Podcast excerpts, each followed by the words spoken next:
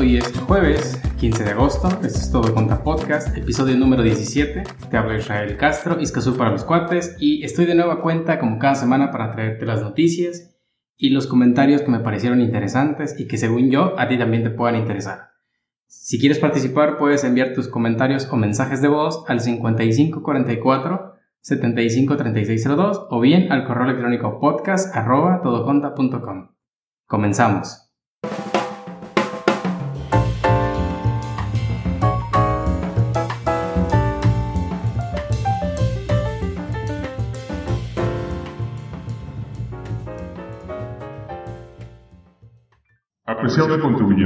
El SAT detectó que desde 2018 no emites facturas. La emisión es gratuita. Infórmate en sat.gov.mx. Desde la semana pasada, varios usuarios a través de redes sociales han reportado que el SAT ha estado enviando mensajes al celular mencionando que no has emitido comprobantes fiscales y no solo eso, en algunos casos incluso reportan que no han cumplido con sus obligaciones fiscales. De hecho, el día de ayer llegó al despacho uno de nuestros clientes medio sacado de onda por esta situación y tuvimos que explicarle que este tipo de mensajes llegan de manera general a los números telefónicos que tenemos registrados en nuestra alta en el RFC. Esto por supuesto causa molestias, confusiones y preocupaciones en general, porque seguramente lo primero que les viene a la mente es que uno como prestador de servicios no está al pendiente del cumplimiento de sus obligaciones fiscales.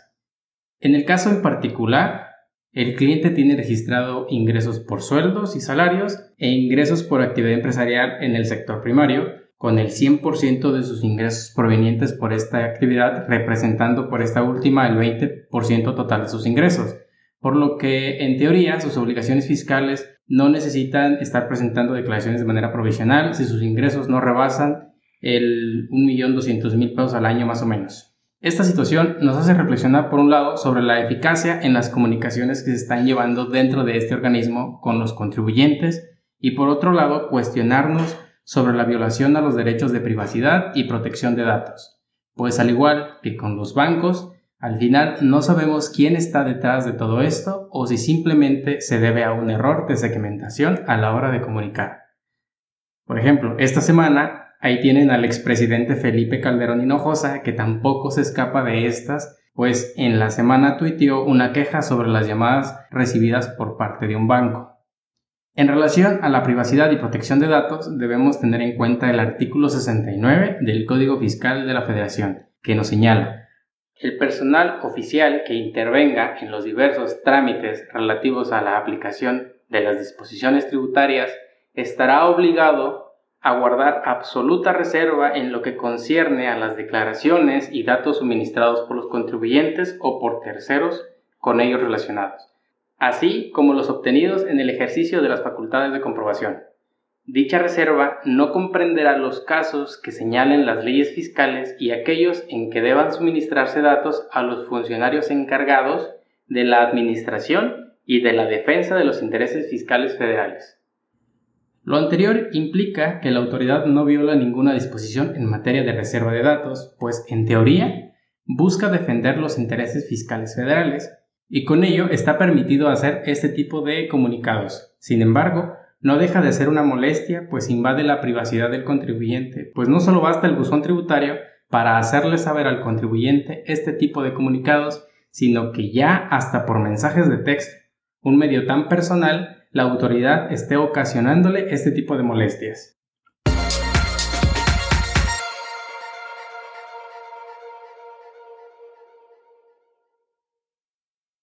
Desde el mes de julio, me parece, estuvieron llegando correos electrónicos a todos donde se nos alertaba de que el proveedor denominado Proveedores de Facturación Electrónica y Software SADCB a partir del 12 de julio iniciaba un periodo de transición de 90 días naturales para dejar de ser proveedor autorizado de certificación.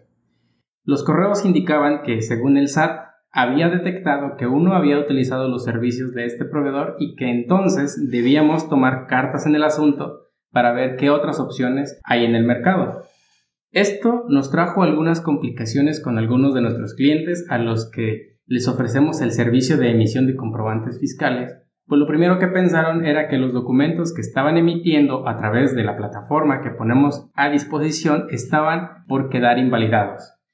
Esto obviamente no es así, o al menos no aplica con nosotros, ya que los modelos bajo los cuales trabajamos en la emisión de facturación electrónica, recibo de honorarios, de arrendamiento o de nómina, trabajan conectándose con un proveedor autorizado.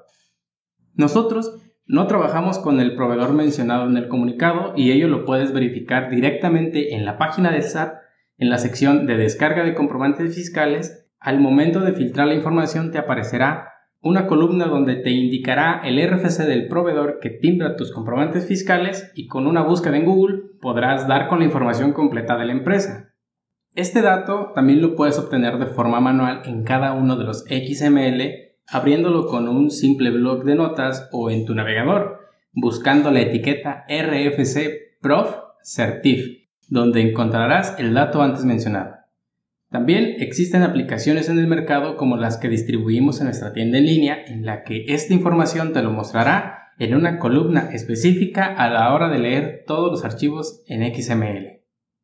Para ver la lista completa de proveedores autorizados de certificación, lo puedes realizar directamente en la página del SAT. Para ello, ingresamos a la página del SAT y nos dirigimos al menú Facturación electrónica. Luego, buscamos la opción Proveedores autorizados de certificación y posteriormente damos clic en Ejecutar en línea. En esta sección tendrás la información de los proveedores que se encuentran vigentes, así como de los que ya dejaron de serlo, ya sea porque fueron revocados, no realizaron la renovación de la autorización, han desistido o se encuentran en proceso de liquidación. Que por cierto, ya en varias ocasiones varios usuarios nos han cuestionado el por qué no aparecemos ahí. Y la razón es porque nosotros simplemente no somos proveedores autorizados como tal. Lo que hicimos fue que a través de nuestros programadores se creó una aplicación en línea que se conecta con un proveedor que sí lo es. Para ser proveedor autorizado uno debe cumplir varios requisitos mismos que puedes verificar en la página del SAT o en la regla 2721 y anexo 1A ficha 112 del Código Fiscal de la Federación de la Resolución Miscelánea Fiscal. A partir de la regla 2722 hasta la 27219 tenemos las reglas del juego para estos proveedores, pues nos indican además los requisitos, obligaciones, conceptos, vigencias, pasos para renovar una autorización o lo relacionado con la garantía que los proveedores deben proveer a la autoridad, etc. Que por cierto, hay una regla que podemos destacar aquí que es la 2727, que nos da la posibilidad de contratar uno o dos proveedores de certificación de CFDI a la vez, pues nos indica que podemos utilizar de manera simultánea los servicios de uno o más proveedores de certificación. La única obligación que tenemos como contribuyentes es la de proporcionar por escrito al proveedor la manifestación expresa y la autorización para que entregue al SAT copia de los comprobantes que ya haya certificado por nosotros, cosa que en muchos casos se solventa al momento de aceptar los términos y condiciones de uso al momento de registrarnos en línea.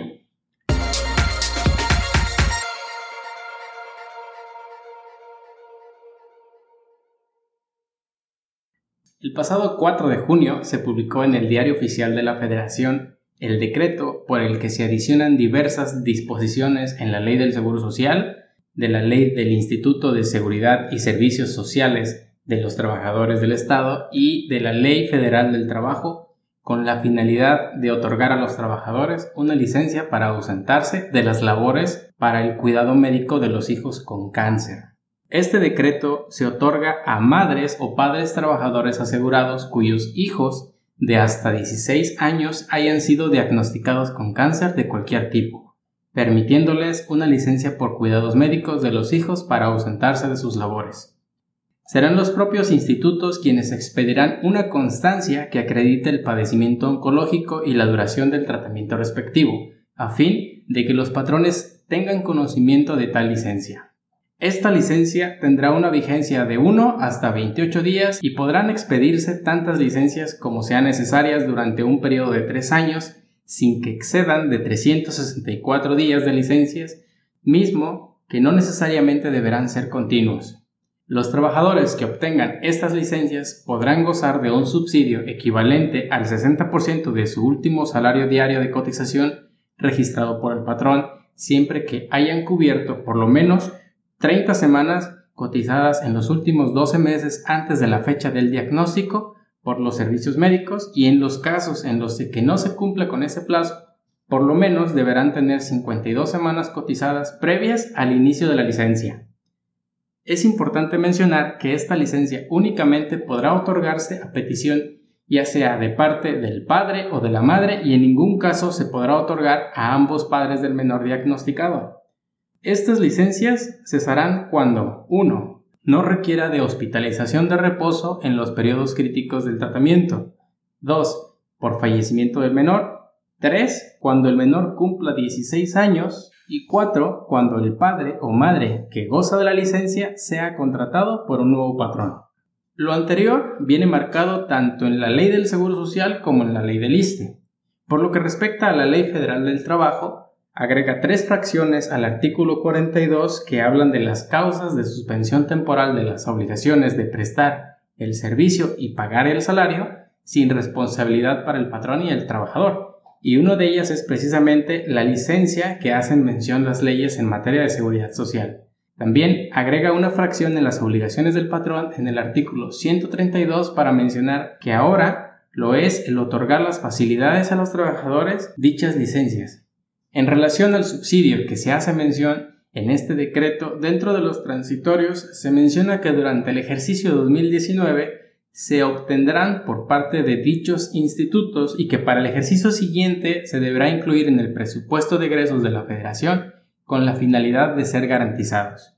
Con esto también se garantiza que dicho subsidio no impactará de forma alguna las cuotas obrero-patronales que son recabadas por ambos institutos.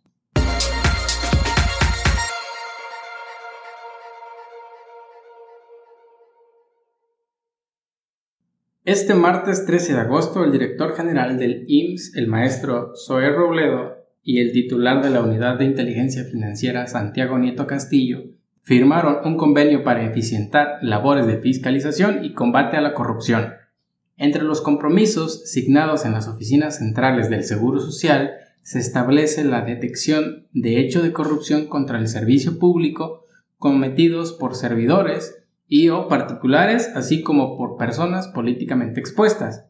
Ambas partes acordaron proporcionar reportes de inteligencia que contengan información derivada de los reportes y avisos respecto de actos u operaciones que deben presentar los sujetos obligados relacionada con los patrones, los trabajadores, personas físicas, morales y demás sujetos inscritos en el RFC.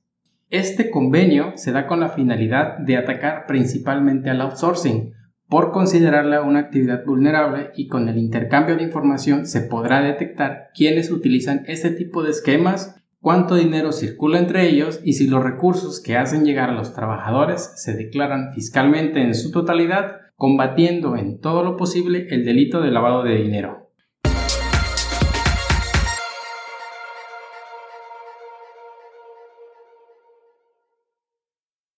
La semana pasada vi con mi esposa la película Pasante de Moda. Esta película es protagonizada por Robert De Niro y Anne Hathaway y aborda algunos temas que en la actualidad es importante tener presentes en un mundo en el que nosotros seguimos teniendo cierta ventaja o por lo menos no nos es tan difícil participar como es en el caso de las mujeres. Por ejemplo, trabajar a tiempo completo cuando son mamás, las complicaciones de emprender un negocio y la lucha que puede llegar a ser para una mujer ocupar posiciones de poder. La película trata de un hombre de 70 años, jubilado, que busca salir del aburrimiento propio del retiro y por ello aplica para ser pasante en una empresa dedicada al comercio electrónico en el sector de la moda. No me voy a meter en detalles para no arruinarte la película, pero en la parte donde este personaje encuentra un cartel donde una empresa estaba solicitando contratar a personas mayores me recordó al estímulo fiscal que existe en México en materia del impuesto sobre la renta al contratar a personas mayores, es decir, de 65 años o más. Este estímulo consiste en deducir de los ingresos acumulables un monto equivalente al 25% del salario que sirvió de base para calcular las retenciones de ISR, que se pague a adultos mayores y está establecido en el segundo párrafo del artículo 186 de la Ley del Impuesto a la Renta. En México, en 2018, Hace un año precisamente, Starbucks fue noticia debido a que abrió la primera tienda operada totalmente por adultos mayores. Si bien esta empresa ya ha trabajado con personas de la tercera edad, gracias a una alianza que tiene con el INAPAM, la apertura de esta tienda representó el inicio de un programa mucho más completo. De hecho, la inauguración de esta tienda fue precisamente el Día del Abuelo, que se celebra cada 28 de agosto. Además de recordar la parte fiscal y sin darte detalles de la película para que la veas, te puedo mencionar 5 cosas que podemos rescatar de esta película. Número 1. Nunca se es muy viejo para iniciar algo nuevo. Ben, quien es protagonizado por Robert De Niro, a sus 70 años y alejado de la tecnología, decide trabajar en una empresa que al inicio lo pone en fuera de lugar, pero que al final todo es posible y acaba sobreponiéndose a cualquier desventaja tecnológica para sobresalir en su trabajo. Número 2. Nunca se es demasiado o poco exitoso para hacer algo. Es decir, no importa tu puesto en una empresa, si algo se necesita hacer, tienes que hacerlo. A Jules, quien es interpretada por Anne Hathaway, no le molesta tomar el teléfono, hacer el papel de vendedora o incluso ir directamente a los almacenes de la tienda y explicar cómo deben envolver cada producto para su envío. Número 3. El valor de la experiencia. Quizás no todos tengamos a alguien con años de experiencia cerca para aprender, pero siempre hay que estar dispuestos a escuchar a quienes ya tienen un camino recorrido. Número 4. Como te ven, te tratan. Es una frase muy escuchada y en la película un hombre muy formal llega a trabajar a la empresa donde todos visten de manera casual contagiando a algunos de sus compañeros con un estilo conservador y elegante para vestir, lo que supone una mejora en su desarrollo personal. Y número 5. Trata de trabajar con alguien a quien admires. Sabemos que no todo mundo tiene el privilegio de trabajar con sus modelos a seguir, pero si tienes oportunidad, haz que suceda. Conocerás sus secretos y podrás saber cómo es que llegó a ser como es, y quién sabe, tal vez un día le aprendas un par de trucos. Desafortunadamente esta película no se encuentra disponible en Netflix o al menos no lo está en el contenido para México, por lo que tuvimos que rentarla en YouTube por 50 pesos, cerca de 2.5 dólares más o menos. Pero desde ya te puedo asegurar que lo vas a disfrutar, así que esa sería la recomendación para este fin de semana.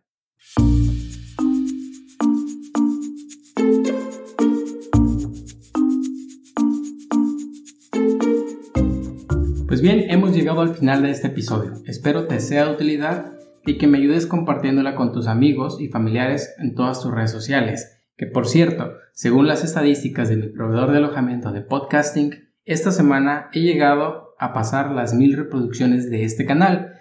Así que con tu ayuda, la siguiente meta serán las primeras 10.000. Te recuerdo que todas las referencias mencionadas en este episodio las puedes encontrar en todoconta.com diagonal P de podcast 017 y los episodios anteriores los puedes escuchar en todoconta.com diagonal podcast o bien en cualquiera de las plataformas dedicadas a difundir este tipo de contenido como lo es Spotify o iTunes.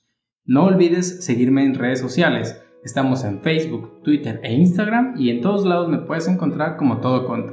Yo me despido, hasta la próxima.